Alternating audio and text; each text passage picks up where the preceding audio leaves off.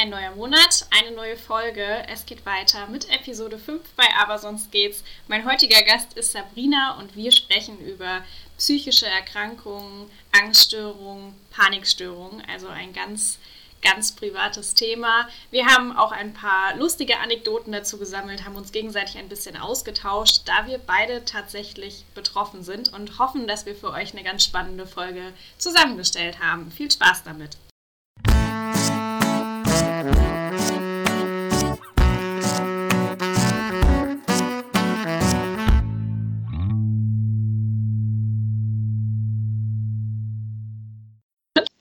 Sabrina, schön. Hallo Janni. Ich freue mich sehr, dass du heute mit in der Folge dabei bist, denn äh, es wird ein bisschen persönlich und auch spannend, denn es, wir sprechen heute über was, Sabrina? Über psychische Belastungen jeglicher Art. Schrägstrich Angststörung, Panik, Depressionen, genau. Es wird ganz spannend. Zuallererst die Frage, wie du sie auch schon kennst aus den anderen Folgen. Wie haben wir beide uns denn kennengelernt?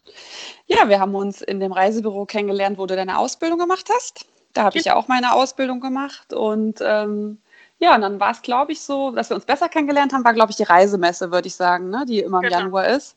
Genau. Da haben wir dann ein bisschen zusammen Spaß gehabt und äh, konnten uns da ein bisschen besser kennenlernen. Genau. Und äh, viel später dann haben wir dann auch festgestellt, dass uns ein, etwas verbindet, was ganz Persönliches. Und zwar leiden wir beide immer mal wieder an Panikattacken. Genau. Wie lange ist das bei dir schon der Fall? Kannst du das sagen? Ja, also ich sage mal, ähm, das Interessante ist ja, ich glaube, jeder von uns hat das schon ganz oft gehabt, auch vielleicht schon in ganz frühen Jahren. Da wusste man aber noch nicht so richtig, dass das eine Panikattacke ist. Also da konnte man es noch nicht so benennen. Aber so, dass ich es richtig benennen kann, das ist bei mir so seit 2014. Okay, kannst du sagen, was, was äh, der Auslöser war? Also, oder ähm, wie sich, war das eine Attacke, die dann einfach ganz plötzlich kam, so aus dem Nichts? Ja, leider war das so. Ähm, das war so, dass ich Sonntagabend unterwegs gewesen bin und äh, man muss auch dazu sagen, ich vertrage kein Koffein und trinke auch keinen Kaffee und keine Cola etc. Und ich bin nachts wach geworden von Sonntag auf Montag und hatte irgendwie Durst und habe Dr. Pepper getrunken. Und oh. Dr. Pepper hat ja Koffein, das wusste ich allerdings irgendwie nicht. Das hatte ich bis zu dem Zeitpunkt ein bisschen verdrängt. Ja. Und auf einmal habe ich ganz starkes Herzrasen bekommen und ähm, ja, richtig auch Todesängste. Also ich habe irgendwie nicht richtig atmen können, mein Herz hat ganz schnell geschlagen und ich wusste irgendwie nicht, was los war. Und dann bin ich auf den Balkon gegangen, habe versucht, frische Luft zu atmen. Das ging irgendwie alles nicht. Mhm. Ähm, dann habe ich meinen Mann wach gemacht irgendwann. Und ähm, da waren wir spazieren, nachts um halb drei, ja, sind wir spazieren gegangen. Dann habe ich einen Tee getrunken, aber es wurde ja. und wurde einfach nicht besser. Ich bin einfach von diesem Level nicht runtergekommen, bis wir dann tatsächlich zur ähm, Arztnotrufzentrale gefahren sind die mhm. leider aber auch keine Panikattacke festgestellt haben. Das war dann erstmal ein bisschen später. Die haben mir dann erstmal irgendeinen Tee, glaube ich, sogar aufgeschrieben. Ich weiß gar nicht mehr so richtig. Jedenfalls geholfen hat mir das irgendwie nicht so richtig, außer dass er gesagt hat, naja, okay, der Puls ist sehr, sehr hoch. Und ähm, ich bin dann, wie ich halt so bin, verantwortungsbewusst. Ähm, ich habe ja die ganze Nacht nicht geschlafen, war ja eine Arztnotrufstunde, habe mich angezogen morgens und bin trotzdem zur Arbeit gefahren. Klassiker, ne? So, ja, ja. Weil Ne? Man muss ja arbeiten. Ja. Bis, bis dann meine Kollegen gesagt haben, ist alles gut bitte? Ich so, äh, nein. Ja, warum bist du denn hier? Ja, und da bin ich dann zum Arzt gefahren und der war wirklich ganz, ganz, ganz, ganz lieb, hat sich ganz lieb um mich gekümmert und der hat das dann so ein bisschen festgestellt, dass es sich da um eine Panikattacke handelt. Mhm. Ja. Und es kam bei dir auch ganz plötzlich. Ne? Also bei ja. mir war das auch so. Ähm, ich hatte vorher nicht mal einen Gedanke dran verschwendet, dass ich, dass ich sowas irgendwie haben könnte mhm. oder bekommen könnte. Und dann so aus dem Nichts ähm, als ich im Krankenhaus lag, tatsächlich auch, als würde mir so ein Backstein auf die Brust fallen. Genau. So ganz so Bäm und alles engt sich ein und du denkst, genau, wie du schon sagst, dann kommen wirklich so Todesängste. Also bei mir war es immer viel Ersticken zum Beispiel. Hm. Bei, dir, bei, dir, auch? Oder war nee, bei mir war es, ähm, ich dachte, das Herz bleibt stehen. Genau. Weil das hat halt immer so ja. schnell, ich dachte, das muss jetzt, das wird jetzt irgendwie alles vorbei sein, das Herz bleibt stehen und ich werde, ich werde jetzt sterben. Und ich meine, jetzt können wir darüber lachen, Gott sei Dank, ja, weil wir eben ganz viel gelernt haben. Aber zu dem Zeitpunkt war das natürlich alles nicht so lustig. Ne? Also das hat mich schon sehr mitgenommen. Und da ich ja jemand bin, der sehr viel unterwegs ist, der sehr aktiv ist, der auch immer eigentlich ganz lustig ist und so, war das für mich schon, war schon eine heftige Zeit, muss ich sagen. Aber ja. auch verbunden mit, also im Nachhinein mit ganz vielen tollen Sachen auch, muss man auch sagen. Also ich ähm, finde auch, dass so generell die Attacke, die erste ist die schlimmste, also mhm. mit Abstand. ja. Und ich finde, man, also ich für mich habe festgestellt, es ist so, umso mehr Attacken man dann hatte, umso besser lernt man sich da auch kennen und umso besser kannst du das einschätzen und auch ja verbessern für dich oder nicht so, dass es nicht ganz so schlimm ist.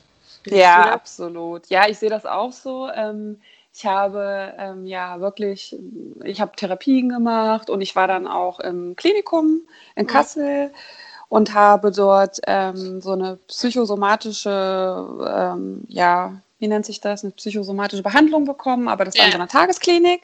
Ja. Und da habe ich eben viele Werkzeuge an die Hand bekommen. Mhm. Und ähm, ich muss schon sagen, was mir geholfen hat, sind so, so Dinge, es waren so drei Sachen, die habe ich mir auch extra aufgeschrieben, weil ich dir heute gerne sagen wollte. Einmal ja, cool. hatte, hatte, ich eine Therapeutin, ähm, die während sie mich massiert hat, die war Physiotherapeutin, hat aber auch so Yoga und so gemacht ähm, zu mir gesagt hat, ähm, wissen Sie was?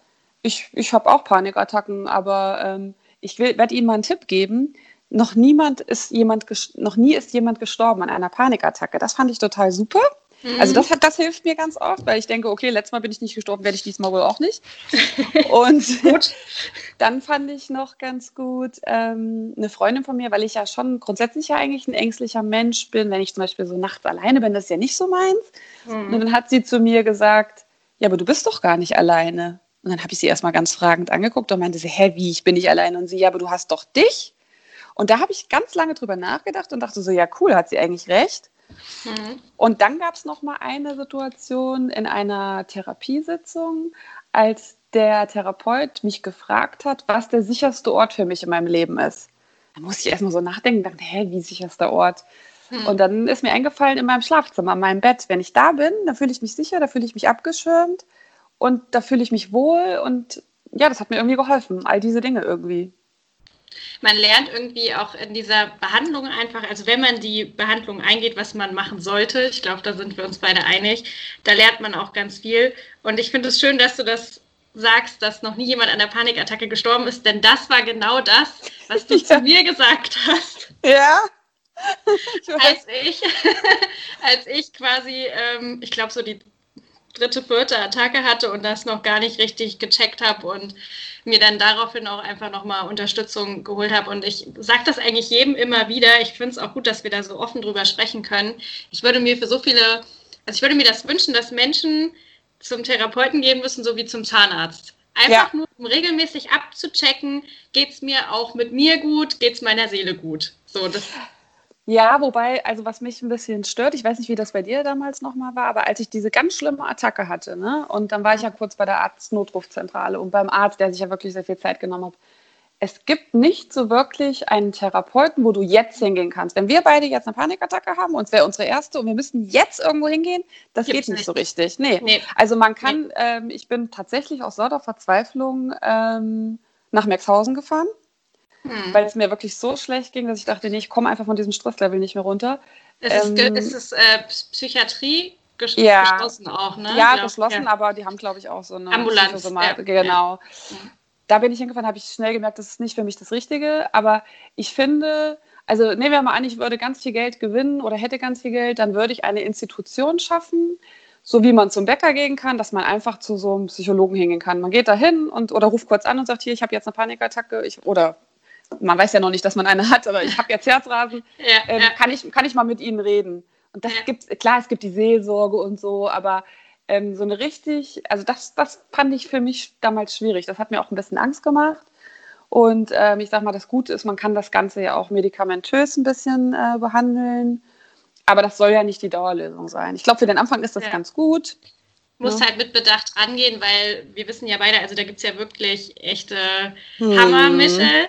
Also ich sag hm. mal, das, das, was viele vielleicht kennen, ist, ist Tabor. Ja. wirklich, also ich weiß, ähm, dass wir es beide schon genommen haben und bei hm. mir war das so nach einer Attacke, dass ich wirklich, glaube ich, fünf Stunden geschlafen habe oder so. Also so völlig. Ich zwölf. Zwölf. Oh, ja. Weißt du, was das, das, das Lustige war, ich habe die genommen, das war ja, als mir ganz, ganz schlecht ging. Ähm, ich hatte ja, erstmal ähm, diese ähm, Antidepressiva genommen, die dauern ja ein bisschen, die brauchen, brauchen ja so zehn Tage oder zwei Wochen, ist aber jedem anders. Und dann habe ich Tavor genommen. Und das werde ich nie vergessen, habe ich zu meinem Mann gesagt, ja toll, diese Tavo und so, die helfen mir auch nicht. Und dann bin ich eingeschlafen, bin zwölf Stunden später wach geworden. also ich glaube, sie haben doch geholfen. ich glaube, sie haben dich sehr beruhigt, ja. ja, total. Aber ich meine, Tavo, das wissen wir beide und das wissen auch alle Menschen da draußen, äh, machen hochgradig abhängig und das sind halt Psychopharmaka. Also für den Notfall finde ich die schon gut, ja. aber dauerhaft, m -m. Also man weg. muss auch, finde ich, genau, also es kann unterstützend wirken. Sie sollten echt minimal dosiert sein. Das waren sie bei mir auch. Und man sieht ja schon, selbst minimal dosiert kann man zwölf ja. Ausgenietet werden. Ja. So, das, genau. das, ist, das, ist, das ist schon krass. Ich finde auch, also gerade bei Antidepressiva war bei mir auch so, dass ich das äh, Ende meiner Schulzeit das erste Mal damit in Kontakt gekommen bin und die nehmen musste. Und das also mich dafür entschieden habe. Musste, ja, wurde gezwungen. Nimm das. ähm, das war ganz bescheuert, die Anfangsphase, weil du eben, dir geht es erstmal richtig dreckig, weil der Körper ja. damit überhaupt nicht klarkommt. Ja, das also, stimmt. Erbrechen und was weiß ich. Schwindel und alles, ja, das Also stimmt. du hast das Gefühl, du drehst irgendwie noch viel mehr durch und dann stellt sich so ein langsames, also ich habe das immer so empfunden wie so ein Schleier. Ich weiß zwar eigentlich, ich bin traurig jetzt zum Beispiel, aber dieses Gefühl kommt nicht mehr so raus. Echt, war das, bei dir so bei den Antidepressiva? Ja. Nee, das war ja. bei mir eigentlich nicht so. Also ich habe gedacht, sie helfen gar nicht. Bis ich mal versucht habe, sie abzusetzen, da habe ich dann gemerkt, okay, sie helfen doch. Okay. Ähm, bei, bei mir war das ja wirklich so, dass ich einfach morgens schon wach geworden bin und ganz krasses Herzrasen hatte und so. Und das hatte ich halt dadurch nicht mehr. Aber so ein Schleier oder so, das war bei mir eigentlich gar nicht so. Ist auch ich, lustig, sieht man ja, ist bei jedem anders, ne? Ja, aber ich fand das, ich fand das ganz gruselig, deswegen habe ich sie irgendwann auch selber wieder abgesetzt, was auch nicht so gut war. Nee, aber, das ist Wenn du das so von 0 auf 100 das abstellst, also da brauchst du irgendwie schon immer einen Arzt dahinter tatsächlich, der das, der das überwacht. Und ich finde, es ist auch ein Prozess, ähm, ich, also das Ganze, ist, das, ist Angst, Panik heilbar? Habe ich, hab ich mir aufgeschrieben. Können wir das beantworten? Ich glaube nicht. Ich glaube also, nicht. ich glaube, dass man ganz, dass man das gar nicht mehr hat. Wenn man das so krass wie wir hatte, würde ich sagen, glaube ich, nein. Ich glaube aber, dass man einfach damit leben kann. Also ähm, ich ja. sage mal, ähm, man gewöhnt sich ja leider, was heißt leider, in dem Fall ist es ja auch gut, man gewöhnt sich ja tatsächlich an alles. Und all die Dinge, die uns früher Angst gemacht haben, machen uns jetzt nicht mehr so viel Angst. Ich will jetzt nicht sagen, dass ich nie mehr Angst habe, aber ich habe ganz viele Sachen in meinem Kopf drin und ich weiß, was mir gut tut zum Beispiel Sturm der Liebe, da reden wir vielleicht auch später nochmal drüber. Ja, bitte. Ähm, ne? Es gibt halt Sachen, wie gesagt, oder hatte ich dir auch gesagt, Thema Flugangst können wir nochmal drüber reden, da habe ich auch ein paar Sachen, ein paar Werkzeuge an die Hand bekommen. Es gibt Dinge, ja. die das Ganze erträglich machen und ähm, ich glaube, ich hoffe, dass ich nicht egoistisch geworden bin durch die ganze Sache, aber ich glaube schon, dass ich manchmal ein bisschen mehr bei mir bin und nicht immer nur nach anderen gucke, sondern gucke so, hey, wie geht's mir denn jetzt? Und wenn es mir halt gerade mal nicht gut geht, dass ich sage so, hm, nee, ich möchte jetzt ähm, vielleicht einfach mal mich nicht treffen oder ich möchte einfach mal zu Hause bleiben und dann gehe ich an meinen sicheren Ort, in mein Schlafzimmer und gucke mir eine schöne Serie an. Stunde und das nehme ich, ja, und das nehme ich mir halt einfach ja, raus, ja. sowas. Und das habe ich früher ja. nicht so gemacht. Ich habe früher nie Sachen abgesagt ähm, ich bin nie äh, einfach so nach Hause gegangen. Ich hatte immer schlechtes Gewissen, wenn ich auf einer Feier war. Oh nein, ich muss jetzt noch ein bisschen bleiben und so. Das mache ich nicht mehr. Also ich, ich achte schon ganz viel auf mich und auf meinen Körper. Ja, das finde ich auch. Also das ist, wenn ich, wenn ich Vorteile suchen müsste aus der ganzen Sache, dass ich das jetzt habe und wahrscheinlich auch nicht mehr loswerde, aber ähm, man achtet viel mehr auf sich ähm, also ganz viel autogenes Training und sowas ist es ja auch, was man da in Therapien eben auch macht und so ein bisschen ja. auf sich zu hören.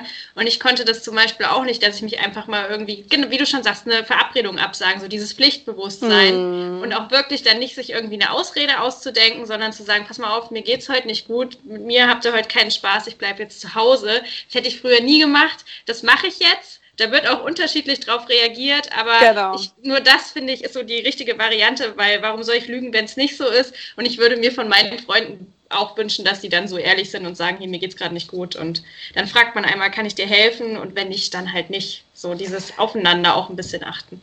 Ja, und ich finde, das ist ja so, ich sag mal, im Freundeskreis ist das, glaube ich, nicht so einfach, wenn man gerade so ist, wie ich gewesen bin, auch so sehr aktiv, wenn du dann plötzlich so eine Sabrina dann plötzlich sagt, so, hm, nee, ich komme jetzt heute mal nicht und ich bin mal nicht dabei, so, hä, wie, ne, so, das ist dann schon manchmal ein bisschen komisch gewesen, aber es ist mir, ich will nicht sagen, es ist mir egal, das wäre übertrieben, weil so bin ich auch nicht, aber ich kann damit leben, wenn dann irgendeiner vielleicht mal ein bisschen enttäuscht ist, dass ich denke, ja gut, aber ich möchte jetzt einfach an mich denken und ich möchte, dass es mir gut geht und ähm, ja, das ist letztendlich auch das Wichtigste. Und da habe ich noch einen guten Tipp, fällt mir gerade ein, zu den ganzen Tipps äh, auch von meiner Freundin bekommen. Die gleiche Freundin, die gesagt hat, du bist nicht allein.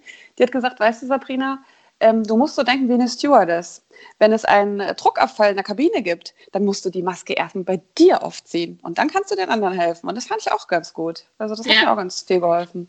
Das, das hat mir mein Therapeut damals auch gesagt und ich fand, ähm, fand das ganz spannend, weil es ja tatsächlich so ist. Und jetzt fällt es mir in jedem Sicherheitsvideo, wenn, ja. wenn man mal wieder fliegen darf, falls ja. es wirklich sein sollte. Aber auf meinen letzten Flügen habe ich immer dran gedacht, wenn ich das mhm. gesehen habe. Ja. Ähm, Kannst du sagen, wann du deine letzte Attacke hattest? Das ist schwierig. Ähm, ich habe das ja immer mal äh, in Geschäften, wenn das so ganz voll ist. Mhm. Dann habe ich das mal. Also ich sage mal, ich weiß es jetzt gerade gar nicht, aber es bestimmt einfach erst ein paar Wochen oder so, ja. Ja. Und das Lustige ist aber, früher, wenn ich dann so eine Attacke hatte, hab, hat mir das ja total Angst gemacht. Und heute ich hatte das zum Beispiel auch manchmal in der Arbeit bei Besprechungen oder so. Und heute denke ich mir, äh, wer hält dich denn fest in so einer Besprechung oder in so einem Supermarkt? Du kannst doch einfach rausgehen an die frische Luft, wenn die nicht gut ist. Ja. Und deswegen macht, macht mir das nichts mehr aus. Also mir machen die, ich finde die nicht schön, wenn die kommen, aber die machen mir ja nicht mehr so viel aus. Das Schlimme ist auch, glaube ich, wenn man diese Angst, und das hat man am Anfang, also mir ging es so, ich hatte das am Anfang mehr, dass man Angst hat, vor der Panikattacke. Na klar, dass die kommt. kommt. Und klar. dass du dich dann schon vielen Situationen bewusst entziehst, weil du sagst, oh nee, ey, wenn ich jetzt hier eine Panikattacke kriege oder so. Und das ist eigentlich das, was du unbedingt nicht machen solltest, finde ich. Das habe ich aber tatsächlich noch nie gemacht. Ich habe mich noch nie in einer ja? Situation. Mm -mm. Ich ziehe das alles durch. Ich habe ja eigentlich auch Flugangst und ich bin knallhart bei sowas. Also ich versuche das nicht zu vermeiden. Ich mache das. Das ist dann, wie gesagt, die Angst vor der Angst ist da, aber ich mache es ja. trotzdem bleiben wir mal bei der Flugangst, weil ich finde das bei dir immer echt spannend. Ich habe das mitbekommen, wie es dir vor einer Urlaubsreise geht. Und dadurch, dass wir ja beide aus der Touristik kommen, sind wir natürlich mhm. auch gerne im Urlaub. Aber mhm. für dich ist, glaube ich, der Flug ist halt jedes Mal einfach scheiße, oder? Also das Schlimme ist, ähm, also man muss sagen, ich habe ja ein Flugangst-Coaching gemacht. Ja. Ähm, mit dem Cockpit Buddy. Das heißt, es ist ein Pilot, der dieses Flugangst-Coaching anbietet. Das Flugangst-Coaching machst du quasi zu Hause. Ähm, der schickt dir Videos, du musst da Aufgaben machen. Ähm, das geht über sechs Wochen, dieses Coaching. Das ist echt aufwendig. Mhm. Aber ich muss sagen, bevor ich das bei ihm gemacht habe, war das so in dem Moment, wo ich die Reise gebucht hatte, kam die Panik schon. Also das heißt, ich habe einen Flug für mich gebucht. Kann ich ja selber, ne? Am Rechner ganz easy. Und mein Herz hat schon gerast. So, und dann ging das los. Bis zu dem Zeitpunkt, wo ich am Flughafen war. Und dann war es eigentlich ganz schlimm. Also Katastrophe. Ich habe es aber trotzdem gemacht, weil ich will trotzdem im Urlaub fahren. Wo ging es hin? Ähm, naja, also bei, nach, nach dem Coaching oder was meinst du? Na, nach dem Coaching. War das ja, ein Langstreckenflug? Oder? Ja, nach New York. Wow. Also ähm, vor dem Coaching, wie gesagt, war, war das schon ab dem Buchen so. Ähm, als ich das Coaching gemacht habe, das ist ja wirklich auch ein Coaching, was ähm, auch für die Psyche ganz viel hilft. Also ich habe da ja ganz, ganz viele Übungen gemacht mit Meditation, mit äh, vorm Spiegel stehen und eine Minute lachen und so ein Scheiß. Ich habe am Anfang echt gedacht, ja, ich habe am Anfang gedacht, das ist nicht dem sein Ernst, ne? Ich habe aber brav alles gemacht, was der gesagt hat, Janni. Und dann bin ich nach New York geflogen. Ich trinke auch nie Alkohol im Flugzeug, weil ich ja Angst habe, dass es, dass, ich, dass es mir nicht gut geht und irgendwas passiert und ich nicht reagieren kann. Ich habe erstmal einen schönen Wein bestellt, dann habe ich mir erstmal was zu essen bestellt oder gegessen. Und dann sagt mein Mann so, hä, was ist denn mit dir los? Ich hatte zwar ein bisschen Angst, aber nicht mehr so viel. Und dann sind wir gelandet in New York und da habe ich so zu meinem Mann gesagt, ja, das war jetzt auch wie so ein Kanarenflug, ne? War ja voll easy, ne? Und er so, hä? Ich muss sagen, dieses Coaching hat mir ganz viel gebracht. Aber diese Übung musst du langfristig machen. Ich habe bei meinen letzten Flügen die Übung nicht so gemacht, habe so ein bisschen rumgeschlampt und da war es wieder ganz schlimm. Also nicht so schlimm wie vorher. Also das ist jetzt nicht ein Seminar, wo du sagst, das machst du einmal und dann hast du keine Flugangst mehr, sondern Nein. das ist das, was du wiederholen musst, bevor du einen Flug antrittst. Ja. Und wie, genau. viele, wie viele Übungen sind das so? Ähm, das sind schon, also da kommt immer eine dazu. Du fängst an der ersten Woche an, dann machst du das mit dem Spiegel, was ich dir gesagt habe. Ja. Dann kommt ja. noch die Meditation dazu, dann kommt noch die Siegerpose dazu. Wie geht dann die? vom so. Spiegel stehen, Siegerpose mit einem bestimmten Lied. Also man stellt sich quasi vor den Spiegel, sucht sich ein Lied aus, was einem gefällt und dann macht man immer wieder diese Siegerpose, eine Minute lang. Und glaubt mir, eine Minute kann lang sein. Okay. Und dann musste ich Meditation machen, jeden Tag. Dann musste ich, das war total lustig, rausgehen. Aber es war eigentlich meine Lieblingsübung. Ich musste rausgehen und musste sagen, für was ich dankbar bin an diesem Tag. Okay dann musste ich Sachen machen aus der Komfortzone raus. Da bin ich zum Beispiel morgens vor der Arbeit mal ins Fitnessstudio gefahren und sowas. Ich habe also alle Übungen knallhart durchgezogen. Und wenn du die Übungen machst, ich hätte es niemals gedacht, weil ich gedacht habe, naja, das sind ja nur Übungen. Das kann doch nicht sein, dass das funktioniert. Und es hat funktioniert. Also diese, ich glaube, es hat 300 Euro gekostet. Die waren sehr, sehr gut investiert. Also mega. Das verändert unterbewusst wahrscheinlich. Ne? Ja. Was macht das? Ja, spannend. Total. Und ähm, man muss auch sagen, dass der, der das macht, halt sehr präsent ist. Also man kann ihn immer anschreiben und ähm, man kann auch so einen Abschlussflug mit dem machen. Das habe ich dann nicht gemacht, weil das war gerade in der Zeit, wo ich nach New York geflogen bin.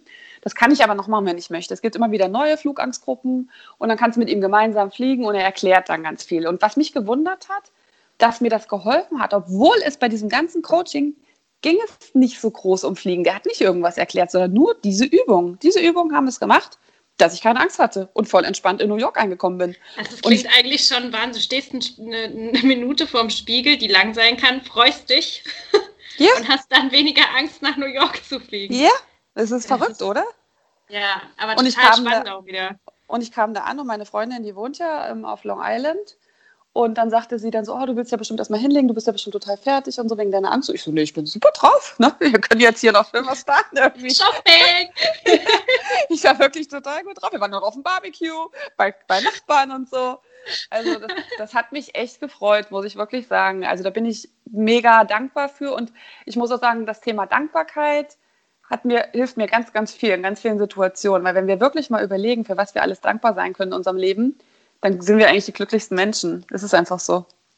Ja, ja, das stimmt. Also bei mir ist es so, ähm, als ich dich gefragt habe nach deiner letzten Attacke, bei mir ist es so, dass jetzt wirklich so eine richtig schlimme Attacke durchgekommen ist. Also ich sage jetzt beabsichtigt durchgekommen, ist schon lange nicht mehr so gewesen. Mhm. Ich merke, dass sich was anbahnt, ja. setze dann sofort in die, in die regulierende Atmung um.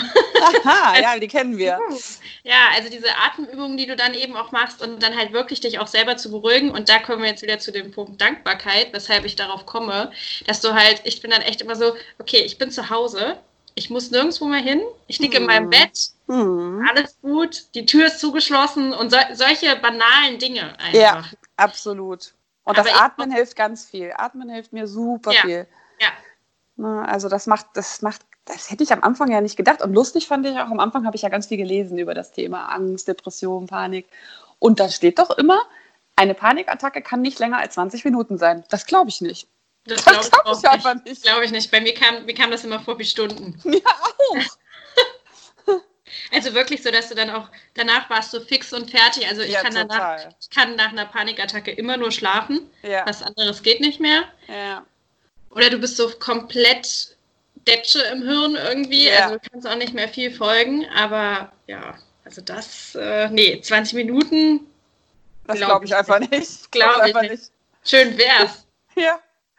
Wie bahnt sich, also ich finde, bei den, bei den ersten Störungen, es wird ja schlimmer irgendwie. Also um das einfach vielleicht mal zu beschreiben für Außenstehende, wie sich das grob anfühlt. Kann man das? Also ich glaube, es ist auch unterschiedlich wieder bei uns.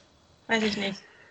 Ich überlege gerade, also schlimmer, weiß ich nicht. Also ich habe das Gefühl gehabt, gerade am Anfang, wo die erste schlimme war, von dieser Nacht, wo ich erzählt habe, ähm, die Abstände waren halt kürzer, die waren halt einfach öfter am Anfang. Aber ich habe halt gelernt, ähm, und da habe ich wirklich Jahre gebraucht, in dem Moment, wo du nicht mehr verkrampfst und versuchst, die Panikattacke zu bekämpfen, ist sie nicht mehr so schlimm und dauert auch nicht mehr so das lange. Das stimmt, das stimmt.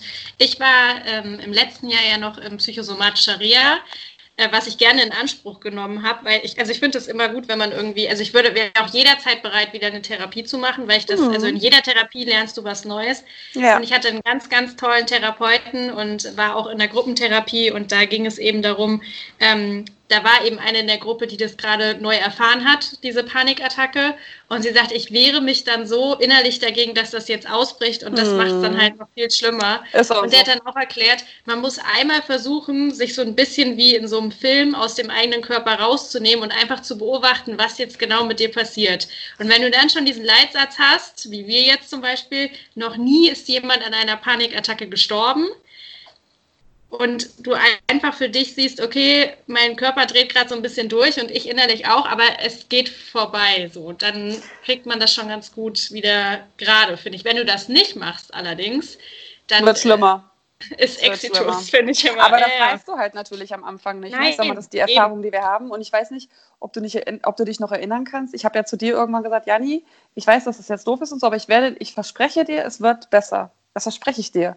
Es wird ja. besser werden und und so ist es auch bei allen. Also das Schlimme ist ja, ich weiß ja nicht, wie das bei dir im Umfeld so ist, aber ich habe ganz viele in meinem Umkreis, die das auch haben und die aber erstmal nicht wissen, was das ist. Und dann erzählen die mir von ihren Symptomen und dass sie beim Arzt waren. Und dann sage ich so, hm, ich glaube, das war eine Panikattacke. Ja, nee, das glaube ich nicht. Sage ich, ja, das verstehe ich, dass du das nicht glaubst, aber ich könnte das sein. Und ich habe da ganz oft recht gehabt. Und diese Leute wenden sich aber auch alle an mich und sagen dann jetzt so, hier, Sabrina, hast du noch mal eine Idee, was ich machen kann? Und dann versuche ich auch irgendwie zu unterstützen, weil ich glaube, ähm, am besten fühlt man sich aufgehoben von Menschen, die das selber erlebt haben. Ja. Deswegen auch ja. bei dieser Therapeutin, die zu mir gesagt hat, sie hat dann auch noch ein Himalaya bestiegen und was weiß ich, was natürlich. sie alles gemacht hat. Natürlich. Ja, natürlich. und ähm, die dann einfach gesagt hat, hey, ich habe das auch, aber sie werden nicht dran sterben und ich verspreche ihnen das. Und das stimmt und das ist so geil eigentlich, solche Dinge. Ja, und ich finde auch gerade so in der Zeit, also ich hatte ja meine erste Panikattacke im Krankenhaus das war ja quasi, wo es mit meinen Nieren noch so schlimm war und so. Ich glaube, du erinnerst dich auch. Mm. Und ähm, was für mich auch erstmal ganz schlimm war, also ich weiß nicht, wie das bei dir ist, aber bei mir hat sich vieles im Freundeskreis und im Umfeld ein bisschen aussortiert. Ja, weil, das stimmt. Weil es eben dann doch nicht so einfach ist für die Leute scheinbar zu begreifen, dass, ein, ähm, dass eine Panikattacke so schlimm sein kann wie ein gebrochener Arm. Also finde ich. So, die tun das halt so ein bisschen ja. ab, die Leute, die ja. das nicht verstehen. Aber ja, also. Ist, also. das habe ich mir auch an, äh, aufgeschrieben. Ähm, warum denkst du persönlich, sind psychische Erkrankungen weniger anerkannt als körperliche Erkrankungen? Weil man sie nicht sieht. Also ich sage mal, wenn jemand sich ein Bein gebrochen hat und einen Gips hat und Krücken hat, dann denkst du, oh nein, der Arme. Und dann gehst du zu ihm und sagst, oh, was ist dir denn ja. passiert? Wenn jemand äh, Panikattacken hat, Panikattacken oder Depressionen oder ähnliches hat, dann sieht das ja erstmal keiner. Und ähm, wenn dich jemand fragt, wie es dir geht, willst du auch nicht jedem natürlich sofort erzählen. Leute, die dir ganz nah sind, die wichtig sind, denen erzählst du das. Und ähm, ich bin auch sehr offen damit, auch an der Arbeit mit umgegangen. Ähm, und das war aber auch ein großer Vorteil für mich, weil man hat dann auch Rücksicht auf mich genommen. Und auch Freunde, die dann gesagt haben, so, ja, können wir uns da? Und da habe ich gesagt, nein, dann bin ich doch, da bin ich doch eine Psychoklinik. Also ich habe dann immer so, und ich, ich, ich wollte ja. das dann auch gar nicht so abtun, aber ich habe gedacht, ähm, ich jetzt da so ein Geheimnis draus zu machen, das bringt überhaupt nichts. Aber wie gesagt, man sieht es halt einfach nicht. Und ich glaube schon, dass es den einen oder anderen gibt, der denkt so, oh, die übertreibt ja oder keine Ahnung. Ich, ich glaube, so richtig verstehen kann man das wahrscheinlich nur, wenn man es selber erlebt hat oder ähnliches ja. erlebt hat. Ich, ich, war, ich war ganz doll im Clinch mit meiner älteren Schwester, weil sie es scheinbar nicht verstanden hat. Ähm, aber das kann ich ihr im Nachhinein auch gar nicht übel nehmen, weil gerade ja. so, oh, die kleine Schwester sitzt da und heult und ich mm. war halt auch schon mm. immer, vielleicht hatte ich auch als Kind, ja, hatte ich einen Hang zur Drama Queen und äh, ja, so ist es. Aber ähm, das war für sie auch ganz, ganz schwierig, weil du halt, ähm, genau, du siehst psychische Erkrankungen so nicht. Sie hatte später selber nochmal was ähnliches in der Form. Dann hat sie es auch besser verstanden, aber so diese Hilflosigkeit und du willst auch erstmal für dich das gar nicht so wahrhaben. Also du brauchst, ich glaube, jeder braucht einen Moment, um das auch einfach für sich anzuerkennen. Das ist auch unterschiedlich lang, dieser Prozess. Aber ähm, wirklich dann auch zu sagen, so hier, irgendwas stimmt da nicht und ich muss das jetzt auch angehen. Und ich bin auch total offen mit dem Thema. Ich rede da auch gerne drüber und sehr offen drüber, weil ich mir wünschen würde, dass das irgendwie gesellschaftlich einfach mal viel mehr ein Thema wird. Weil ich habe recherchiert, also in Deutschland allein leiden über 10 Millionen Menschen an einer Angststörung. Hm, Wahnsinn, ne? Ist jeder, das ist fast jeder sechste Erwachsene. Mehr als Corona-Fälle, ne? ja, ja, ist so. so, ist einfach ja, so. Ja, ja, Ne? Also, ich sag also mal, das ist, ich finde aber, man wird auch manchmal überrascht. Also es gibt Leute, die können damit nicht umgehen und die verstehen das nicht. Aber dann habe ich zum Beispiel auch eine ganz liebe Freundin, mit der war ich früher nicht so eng befreundet. Warum weiß ich auch nicht, hat sich ergeben. Ähm, die ist dann, die hat dann so Sachen gemacht, wo ich wirklich erstaunt war. Da war ich mit ihr im Kino und dann hat sie zu mir gesagt, möchtest du am Rand sitzen? Und ich so, hä? Ich dachte, was will die denn jetzt, ne? Ich so, wieso denn? Ja, falls du Angst hast, damit du dann schnell rauskommst. Das fand ich so süß. Dass sich jemand mal mitgedacht hat. Ja. ja, und das macht die heute auch immer noch so. Ne? Die sagt immer, wenn wir ins Kino gehen, mit der gehe ich halt regelmäßig ins Kino so, ähm, ist es okay, wie du jetzt bist? Dann sag ich, ja, ist alles okay, danke. und das finde ich dann halt irgendwie total süß. Also wenn, wenn man ja. darauf Rücksicht nimmt irgendwie. Wie gesagt, ich möchte jetzt auch nicht mit Samthandschuhen angefasst werden, aber ich glaube, dass ich ein Mensch bin, der auch für viele Leute da ist und irgendwie wünscht man sich dann natürlich auch, dass ja. dann, danke, dass dann jemand einfach mal da ist. Und ich glaube, ich finde es auch gut, dass du auch so offen bist. Und ich meine, wir machen jetzt einen Podcast. Ich meine, offener geht es gar nicht. Ja. Ähm, weil, weil ich es einfach schön finde, wenn man, wenn man das hat, dass man weiß, es gibt viele, denen geht es ähnlich und man eine Anlaufstelle hat, auch gerade im Freundeskreis, wo man sagt, hey, ich weiß, sie hatte das, die kann ich jetzt einfach mal anrufen, da kann ich jetzt mal eine Frage stellen.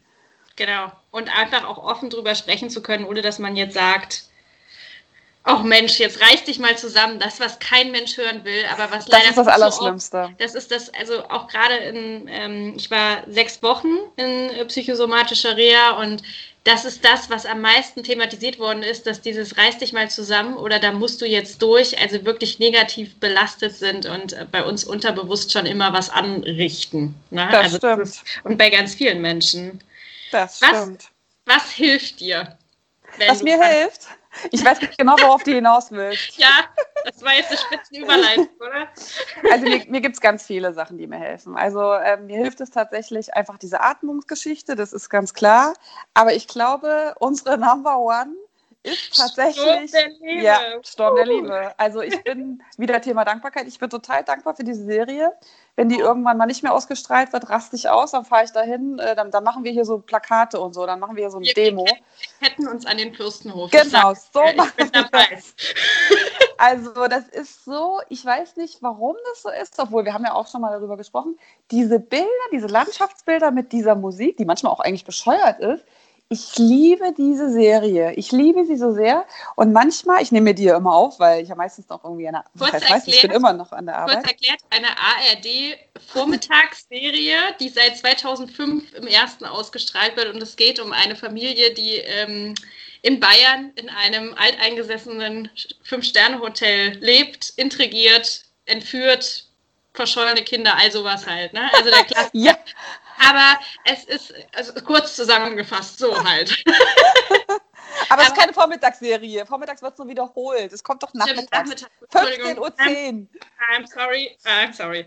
Aber es ist äh, total cool, weil ich finde immer, es ist ein modernes Märchen. Und es wird immer, diese Serie wird untermalt von Landschaftsbildern. Also eigentlich in jeder zweiten Folge rennt da so ein süßes Pferdchen durch die Gegend. ja. ja. Und es ist super entspannt und super schön, oder? Ja, und äh, das Lustige ist, wie gesagt, das kommt ja immer um 15.10 Uhr, da bin ich ja nicht zu Hause und ich nehme mir das dann immer auf. Und wenn ich dann von der Arbeit nach Hause komme und bin gestresst, dann lege ich mich auf die Couch und mache das an und dann sagt mein Mann, schlaf gut, weil ich, jede Folge muss er dreimal angucken, weil ich immer einschlafe, weil es mich so sehr beruhigt. Ja. Und das ist doch schön, oder? Wir müssen Sturm der Liebe danken. Ja, danke, Sturm der Liebe. Ich ja. Sturm der Liebe äh, verlinken in der Folge. Ja, das musst du bitte unbedingt machen. Ja, also, liebe äh, Bea Schmidt, das ist die Produzentin, Janni hat vorgearbeitet. Du ja, bist ein kleiner Streber. Gut, du bist oder? Ein kleiner Streber, ja. Ja, kann sein. Auf jeden Fall ähm, ich will auch unbedingt mal, also wenn, da, wenn die noch mal einen Fan-Tag machen, ne, Sabrina, ich will da unbedingt hin, weil ich freue mich ja so, dass du auch Sturm der Liebe guckst, denn du bist die Einzige in meinem Freundeskreis. ja, ebenso. mich so wie du, was Liebe angeht. Und es ist auch schön, weil jetzt kann ich, jetzt kann ich schreiben, wenn ich verzweifelt bin, weil ich nicht weiß, wem das Baby gehört oder ja. wen erschossen hat, kann ich, kann ich Sabrina schreiben, kann sagen, was ist da los in Ja, ich bin eigentlich immer ziemlich auf dem Laufenden. Also das, das ist mir ziemlich wichtig. Also wenn ich im Urlaub bin, dann muss ich ja eine Woche nachgucken. Ähm, das mache ich, aber du, du liest ja vor, das mache ich ja fast nie. Ne? Manchmal schon, weil manchmal ist dann so Flaute, wo ich denke, ach komm, als dann der Doktor jetzt tablettensüchtig war, das fand ich sehr anstrengend, muss ich sagen. Das stimmt. Aber, aber die haben sich geküsst, ne? Die kommen wieder zusammen, Natascha und er. Glaube ich nicht, weiß ich nicht. Natascha doch? ist schon sehr straight. Ja, aber die haben sich doch geküsst gerade. Bestimmt nicht einfach so. Ja, nicht. Als Christoph und Eva in den Karpaten waren, haben die auch geknut. ja, gut. Drüber in den Karpaten. Geil. Wirklich schön. Also ich habe mich auch sehr gefreut, als ich neulich, das war ja kurz bevor diese Kontaktsperre kam, war ich ja noch bei dir, ganz schlau, und wir uns schön darüber austauschen können, weil ich kann ja mit niemandem drüber, doch ich habe noch eine Freundin, mit der kann ich drüber reden, aber das war's. Sonst niemand. Alle anderen gucken mich immer an wie ein Fragezeichen, wenn ich davon rede. Ich bin immer für dich da, wenn es um den First Dankeschön. Sonst Ach so, auch. nur dann. Okay. Ah, okay, und danke. Sonst, ich hab's, hallo, hallo. sonst auch. Sehr schön. Aber Dankeschön. auch bei, bei äh, Trendy Topics aus Bichelheim, das natürlich auch. Aber ich wollte gerade sagen, wenn man im Urlaub ist und das Ganze eine Woche nachguckt, mache ich das immer so. Ich zelebriere das total. Äh, wenn ich dann fünf Folgen habe oder so, die ich gucken kann, ey, dann nehme ich mir den ganzen Nachmittag Zeit und mache richtig Kinoabend, so wirklich mit gut was zu essen, weil das ist dann so richtig Entspannung. Aber manchmal kann das auch anstrengend werden. Manchmal das mache ich ja auch, aber ich habe ja auch noch rote Rosen. Ich gucke ja beides. Lieber Gott, das ist natürlich jetzt hart. Ja, ja. das ist voll hart. Rote Rosen habe ich noch nicht ausprobiert. Hat es dieselbe Wirkung? Nein, obwohl bei Rote Rosen wird nie jemand umgebracht und da gibt es so gut wie keine Intrigen. Und trotzdem ist es nicht so beruhigend wie Sturm der Liebe. Ich kann es nicht erklären, warum, aber ich gucke es auch sehr gerne. Es spielt halt in, in äh, Lüneburg. Das ist auch eine sehr schöne Stadt. Das ist auch schön. ja. Auch schön. Mhm. Ja, also, falls ihr euch beruhigen möchtet, Rote Rosen, Sturm der Liebe, GZSZ hilft nicht, habe ich festgestellt. Du auch. Nee, nee das gucke ich gar nicht. Das habe ich mir geguckt, als ich 17 war oder so. So lange läuft das, das ja tatsächlich schon. Das ist doch einfach schon zu lang. Also ja, Stunde das stimmt. ist ja auch bald, äh, ja doch, ist schon, ist schon lang, aber ist niemals zu lang. ähm, was ich dich noch fragen wollte, gab es lustige Momente mit deiner Angst? Es gibt ganz viele lustige Momente. Ah, wie gesagt, am Anfang war das natürlich alles nicht so lustig, aber jetzt ist es so, wenn so eine Panikattacke sich anbahnt oder wenn irgendwas ist, ähm, dann sage ich, manchmal, wenn ich alleine bin, sage ich es ein bisschen lauter oder ich sage es nur in mich, dann sage ich, komm ruhig, setz dich neben mich, Angst, mach was du willst, du kannst mir nichts, ist mir egal. Und dann muss ich immer lachen, weil ich immer denke so, ja, wenn mich jetzt einer beobachtet, denkt, ich hätte sie nicht mal. Ja, gut, habe ich ja auch nicht, ne? sonst hätte ich das ja nicht, aber ähm, ja, das ist wirklich so. Ich, ähm, ich habe ich hab keine Angst mehr davor. Ich finde es nicht schön und ich bin auch nicht immer völlig entspannt dabei, aber ich kann es ja nicht ändern. Warum soll ich mich da irgendwie das finde ich total gut. Also das auch einfach mit Humor zu nehmen, mache ich auch so. Weil genau, also ich, ich sage auch immer, ja, wenn ich das, wenn ich nicht einen an der Waffel hätte, hätte ich das halt nicht. Aber es ist auch okay, weil es dich irgendwie menschlicher macht. Das, das ja, und ähm, ich glaube, worüber wir noch gar nicht kurz gesprochen haben, ist halt, was natürlich auch wichtig ist in diesem ganzen Prozess, wenn das ähm, festgestellt wird, so das hast, ist halt natürlich schon auch ein bisschen Disziplin. Also wenn du dich jetzt einfach hängen lässt und sagst so, ja gut, mir geht es jetzt schlecht, ich habe jetzt Panikattacken, ich habe jetzt Depressionen, mir geht es halt schlecht und ich bleibe dabei, dann wird das nichts. Also du musst es wollen und du musst etwas dafür tun. Ich tue auch jetzt noch fast jeden Tag etwas dafür, damit es mir gut geht. Ich ja. gehe raus, ich mache Yoga und ähm, wie gesagt, das ist ganz, ganz wichtig, daran zu arbeiten und es zu wollen. Das ist ganz wichtig. Und natürlich aber auch, dass man auch Unterstützung hat. Ne? Ja, das stimmt. Also ich ähm, muss auch sagen, ich hatte ja das erste Mal mit Depressionen zu tun, da war ich 16 und ähm, dann nach meinem Schulabschluss 2013 war ich dann auch ähm, für eine ganz kurze Zeit lang in, in einer ähm, Klinik auch, habe das aber nicht gut ausgehalten, weil auch da gibt es Unterschiede, das, das muss man auch hm. ganz klar sagen, also wirklich drastische Unterschiede auch. Ähm, bin dann äh, in Therapie gegangen, dann war es wieder besser. Und dann habe ich das aber auch so ein bisschen außer Acht gelassen, ne, weil dann hat irgendwie die Ausbildung gestartet und ähm, ich hatte relativ viel zu tun und habe einfach so diesen Blick auf mich wieder so ein bisschen verloren. Und das passiert ganz schnell. Und dann passiert es eben auch, ist mir auch passiert, dass ich wieder in eine Depression reingerutscht bin. Das geht mhm. relativ schnell, aber dann muss man das auch wieder direkt anpacken. Und ich muss sagen, danach habe ich dann so einen Lernprozess gehabt, wo ich wirklich gedacht habe, ich gucke jetzt weiter auf mich selber. Und das habe ich bisher auch äh, ganz gut durchgezogen. Und das ähm, trainiert man sich dann auch so ein bisschen an.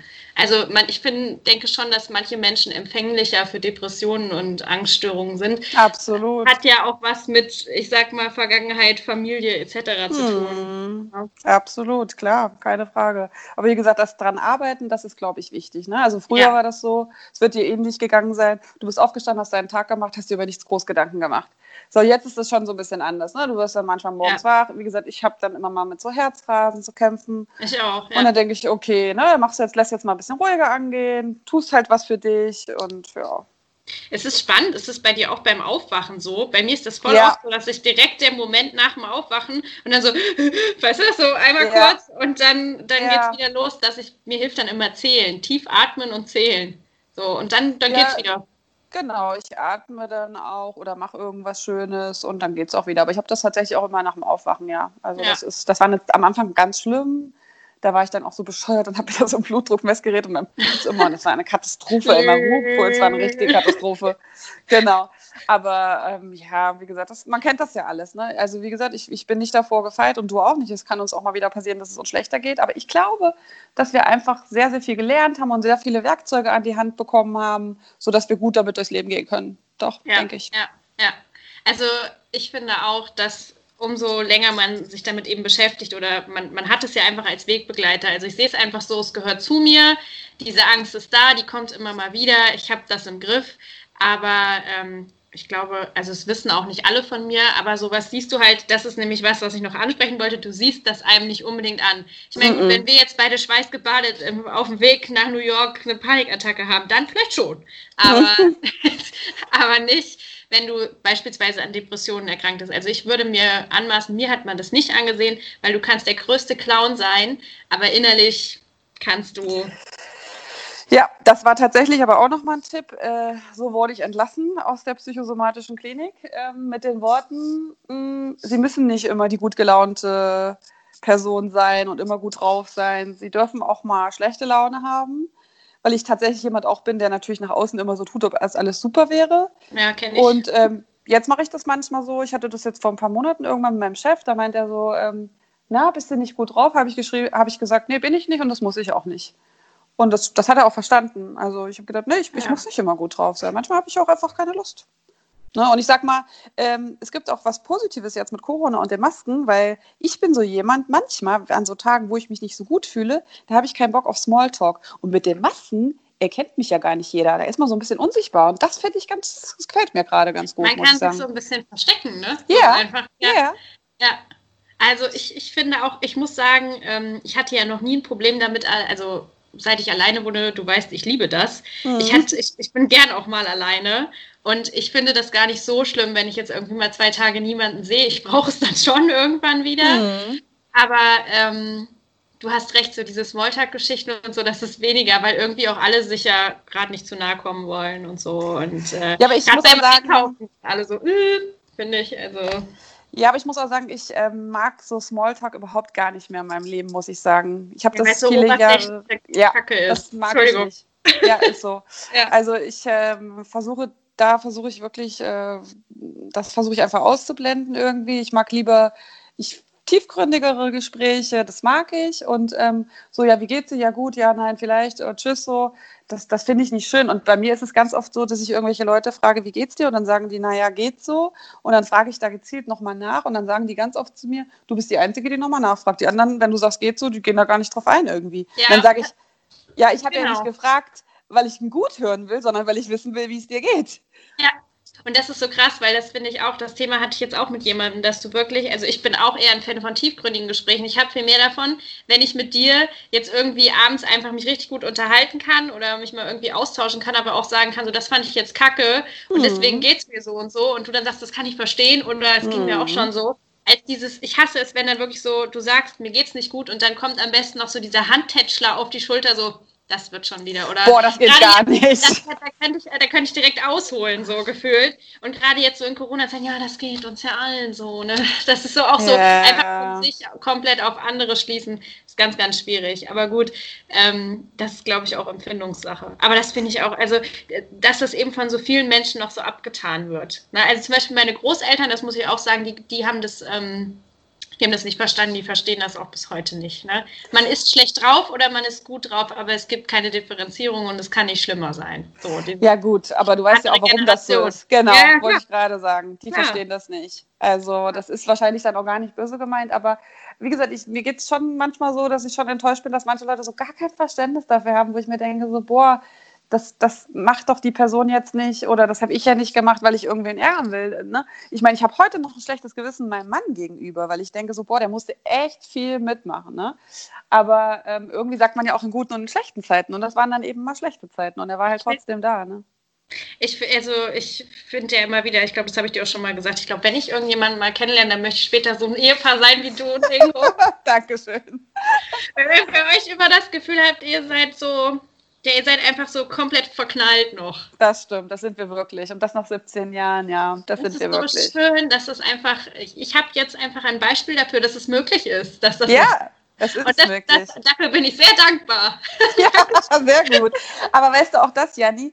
Ähm, manchmal habe ich schon das Gefühl, dass der eine oder andere mir das so ein bisschen neidet, wo ich mir aber denke, diese Ehe läuft auch nicht von alleine. Also es ist jetzt nicht so, dass wir einfach zusammen sind und Glück haben, weil es einfach mal gut läuft, sondern wir tun eben auch ganz viel dafür, beide. Ne? Also wir tun ja. ganz viel dafür. Für uns ist es wichtig, dass der andere irgendwie glücklich ist und dafür tun wir alles. Ne? Und ich meine, gut, Ingo, Ingo ist Sturm der Liebe, das ist okay. ja, siehst du? Aber ich glaube, er guckt auch ganz gerne. Aber manchmal stellt er dann so unqualifizierte Fragen. Dann fragt er dann so, ja, keine Ahnung, warum ist denn die Eva jetzt da? Und dann sage ich, boah, ey, guckst dir doch einfach an. Weißt du, vielleicht kennt er sich insgeheim schon besser am Fürstenhof aus als wir. Und das ist alles nur Tarnung, diese Fragen. Nee, nee, nee, das glaube ich nicht. Das glaube ich nicht. Guckt es nur so oberflächlich und fragt dich dann Fragen, die du nicht nachvollziehen kannst. Ja, aber ich, aber ich glaube, er guckt es auch gerne. Doch schon.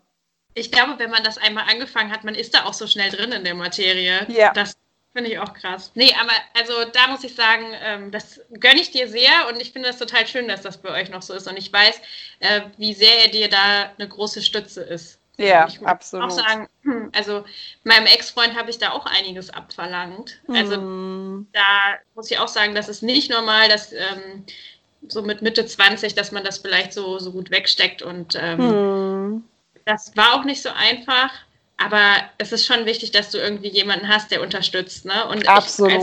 Ich, also, ehrlich, das, das, das sage ich jetzt hier auch vor, vor meinem Millionenpublikum. ich fand's, ich, ich werde dir das nicht vergessen, dass du an meinem Krankenbett saßt, als ich da im Krankenhaus lag. Weil das zum, ne, zum Beispiel meine Mama war ja nicht da. Und, ja, äh, aber für mich war das ja auch selbstverständlich. Also. Ja, aber ich fand das einfach so schön, weil, ne, so du Danke. genau wusstest, was Materie ist. Ja, das absolut. Also das ist auch, wie gesagt, ich glaube, dass diese Menschen sich auch am besten irgendwie helfen können. Und wo du vorhin ja. auch gesagt hast, äh, Gruppentherapie, ne? am Anfang fand ich das, manchmal fand ich das schon ein bisschen schräg, aber die Leute, die verstehen dich halt einfach auch, weil die ja was ähnliches durchmachen. Und deswegen ist Gruppe eigentlich gar nicht so verkehrt. Erklär mal, wie das funktioniert, also wie das so aufgebaut ist für diejenigen, die noch keine Gruppentherapie gemacht haben von euch. Das sind ja vielleicht ein paar. Ähm, ja, also es ist so aufgebaut, dass man äh, in einem Kreis sitzt mit einer Gruppe. Ähm, es gibt verschiedene Größen. Bei uns im Klinikum war das dann, sage ich mal so sechs, sieben Leute. Und ähm, dann stellt der Therapeut Fragen erstmal und sagt so, ja, wie geht's euch denn so? Oder was, was bewegt euch denn gerade? Und dann erzählt eben jeder, was er gerade so hat. Und ähm, dann hilft man sich gegenseitig. Also der eine sagt zum Beispiel, ja, ich rede mit meinen Eltern nicht und ähm, die haben mich jetzt angerufen und die waren so komisch. Und ähm, dann sagt man so, naja, also ich habe das damals so und so gelöst. Also eigentlich ist der Therapeut, der ja, der moderiert es so ein bisschen, aber ich, die Gruppe an sich hilft sich eigentlich. Also so ja. habe ich es empfunden zumindest. Ich hatte das das erste Mal in der Reha und habe gedacht, oh Gott, wie schrecklich. Ich sitze jetzt hier mit 15 Leuten in einem Raum und soll hier zwei Stunden lang über irgendwas sprechen und die ersten Sitzungen habe ich gar nichts gesagt, das weiß ich auch, aber du musst dann am Anfang auch, es ist so ganz klassisch ein Stimmungsblitzlicht ja. machen. Wie geht es mir heute? Also das, was man auch so ein bisschen aus den Filmen kennt. Und irgendwann kommt dann aber der Punkt, zumindest was bei mir so, wo dann das Eis bricht und wo du das dann auch einfach mal einfach mal los wirst irgendwie. Ja, und ich fand es dann total, bei mir war es so ein Moment, ich habe dann über meine Eltern erzählt und dann fing eine in der Gruppe halt an zu weinen.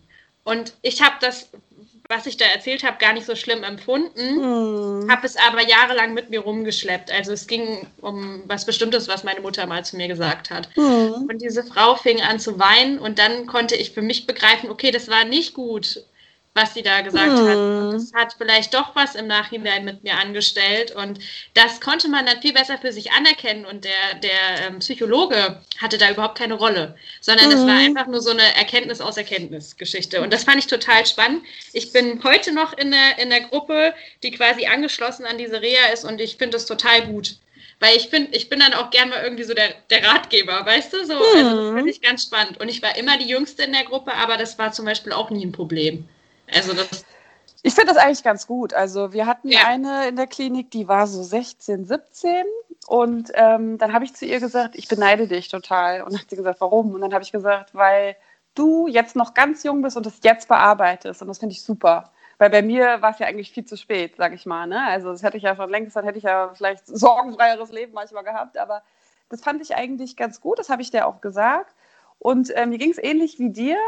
Nur bei mir war es umgekehrt. Äh, mir hat einer hat da erzählt, ähm, dass sie von ihren Eltern materiell total viel bekommen hat, aber emotional gar nichts. Und dann habe ich gesagt so, ja, aber du hattest ja wenigstens materiell. Ich hatte beides nicht, weißt du so. Das war dann halt auch so eine mhm. Erkenntnis. Ich glaube, für die dann auch. Man, man sieht dann, glaube ich, manchmal auch, dass es natürlich immer Menschen gibt, denen es noch schlechter geht. Ja. Und ähm, das heißt ja dann auch gar nicht, dass ich das klein machen wollte, was sie gesagt hat, aber dass man sich so ein bisschen ähm, ja so austauscht und nochmal so den, den Blick auch nochmal so ein bisschen verändert, finde ich. Die Perspektive auch so ein bisschen. Total, total. Ja, das stimmt. Was, was raten wir denn, was raten wir denn denjenigen, die das Gefühl haben, sie könnten davon betroffen sein oder haben irgendwie das Gefühl, egal ob es jetzt Panik ist oder ob es Depression ist, da, wie man damit umgeht und wie man sich vielleicht auch Hilfe sucht und wo man sich Hilfe sucht?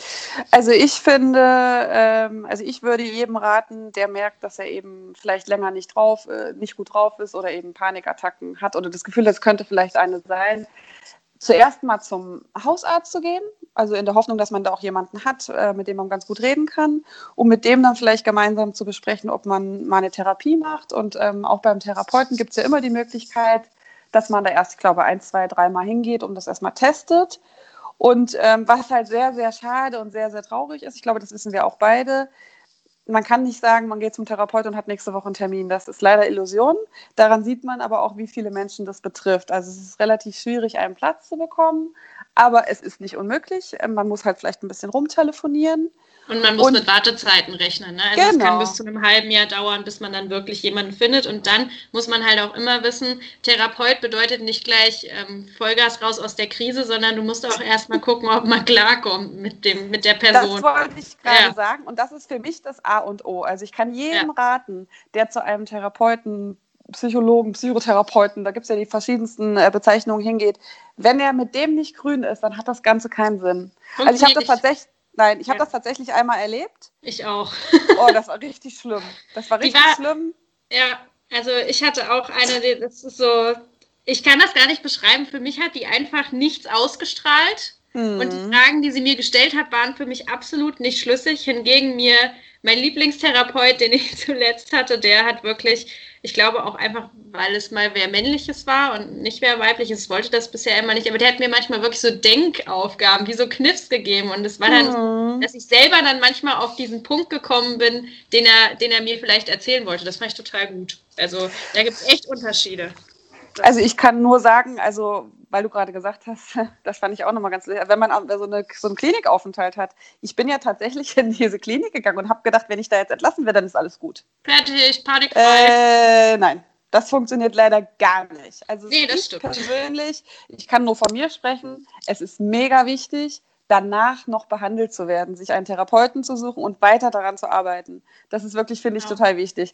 Und da war ich erst an eine Frau geraten, und es, hat, es fiel mir echt schwer. Ich war noch nie zu jemandem, glaube ich, so krass ehrlich. Aber ich habe ihr dann gesagt, dass ich nicht mehr kommen werde. Und ich habe das auch persönlich gemacht. Und dann hat sie gefragt, warum. Und habe ich ihr gesagt, weil sie nicht herzlich sind. Sie sind für mich einfach kalt. Und damit kann ich nicht umgehen. Und aber Respekt so. dazu, dass du sagen könntest, ich glaube, ich könnte das nicht. Ja, das war auch voll schwer. Meine Freundin hat da gesagt, die denkt aber heute Abend auch noch an dich. Ich habe gesagt, ja, aber ich muss ihr das jetzt sagen, weil ich weiß nicht, wie man so kalt und herzlos wie diese Person sein kann. Ganz schlimm. Also und deswegen, hat die darauf reagiert? Hat die das angenommen oder hat die dann, wahrscheinlich hat die dann noch so gesagt, okay, tschüss. Nee, die hat gesagt, das hätte was mit mir zu tun. Das würde ja zu mir passen, wie ich so drauf wäre, dass ich sowas jetzt sagen würde. Die das genaue Begründung weiß ich nicht mehr. Ja, die war richtig doof. Die war das richtig doof. Ja, ja, darfst du ruhig sagen. Also deswegen, das A und O wenn man sich mit einem Therapeuten nicht versteht, hat es keinen Sinn. Man muss der Person vertrauen und man muss die auch irgendwie ein bisschen sympathisch finden, weil sonst öffnet man sich nicht. Und das ist auch sehr, sehr wichtig, sich zu öffnen. Ne? Ja, ja, man muss, also man muss ähm, ein gutes Verhältnis, eine Basis aufbauen ja. können, weil du, du erzählst ja teilweise Dinge, in Zusammenhängen, die du keiner Freundin, vielleicht auch keinem Partner erzählen würdest. Ja. Das ist einfach ähm, was, was sehr, sehr Persönliches, aber ja. auch was sehr, sehr Schönes, weil man ja. unheimlich viel über sich lernt, über Psyche allgemein lernt und äh, ich glaube, das muss man einfach definitiv in der Folge nochmal sagen. Es ist nicht schlimm, eine psychische Erkrankung zu haben im Sinne von, man muss sich dafür schämen. Überhaupt Nein, auf gar nicht. keinen Fall. Gar nicht, mm -mm. weil es betrifft so viele. Wir haben so einen Therapienotstand. Das Erste, was ich machen würde, wenn ich die Möglichkeiten hätte, wären irgendwie Therapieplätze schaffen, weil ja. es ist eine Schande, dass in Deutschland die Menschen so lange darauf warten müssen. Und ich bin der, Find also es gibt eine Dunkelziffer an Menschen, die an Depressionen gestorben sind, weil sie nicht die Möglichkeit hatten, in ja. die Therapie zu gehen.